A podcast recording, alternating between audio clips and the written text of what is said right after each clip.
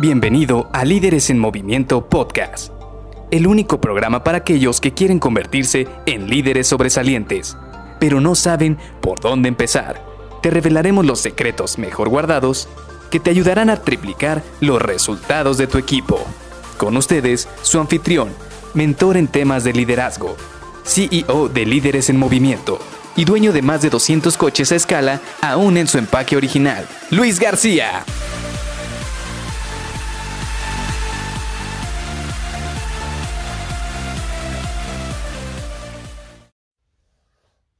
¿Y tú, qué tan paciente te consideras? Hola, ¿qué tal? Soy Luis García y te doy la bienvenida a Líderes en Movimiento Podcast.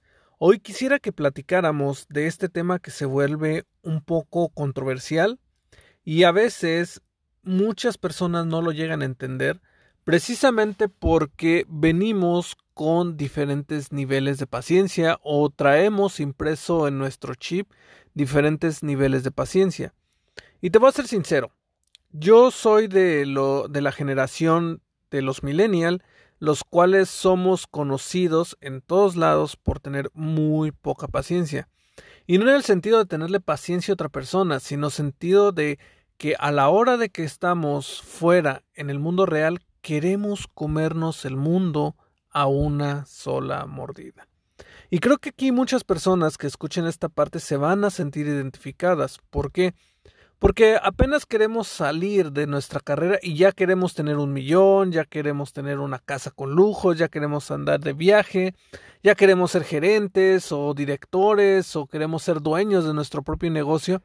¿Por qué?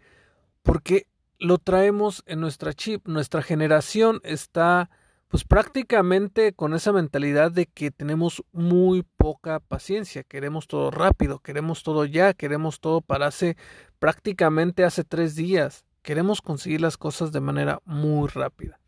Ahora, ¿cuál es el problema con esta situación? Y este es un tema muy interesante, porque si te has fijado, generaciones anteriores como la X o la generación de los baby boomers, eran personas que podían pasar en su trabajo, no sé, hablemos exagerando, quizás 20, 30 años haciendo la misma actividad y aún así se sentían bien haciendo o realizando esta actividad.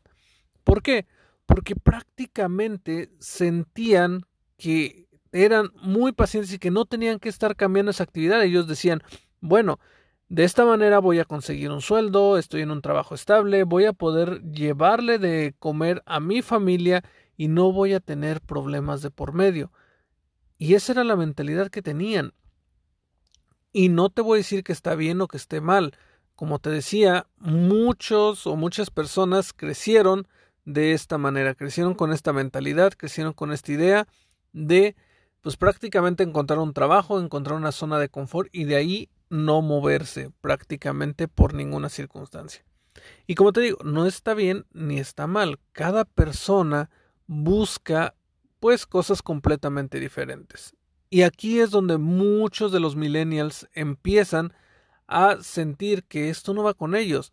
¿Por qué? Porque sienten que todo lo quieren realizar rápido, conocer eh, lugares nuevos, cambiar de trabajo rápidamente. De hecho, si te has fijado, en las organizaciones pues prácticamente la mayor cantidad de rotación que tenemos viene precisamente de las, de las generaciones más jóvenes, de los millennials, de los centennials y de todos aquellos que vienen más allá.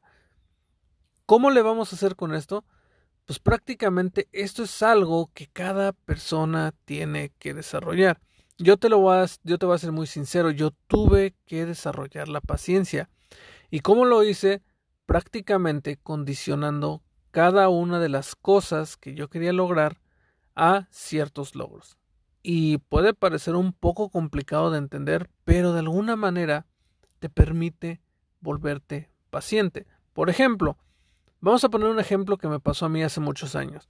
Yo cuando quise aprender a tocar guitarra, yo quería aprender a tocar guitarra y al día 2 ya quería estar tocando solo, ya me quería sentir como que estaba eh, como si fuera un, una estrella de rock and roll ahí enfrente del escenario con muchísimas personas.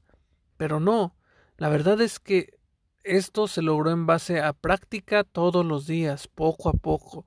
Y apenas por ahí de las dos o tres meses es cuando empecé a tener resultados. Mi sugerencia, si quieres desarrollar la grandiosa habilidad de la paciencia, es que empieces a hacer actividades en las cuales los resultados no los vas a obtener inmediatamente, sino que en base a esfuerzo, en base a constancia, en base a mucha paciencia, vas a ir logrando poco a poco esos logros.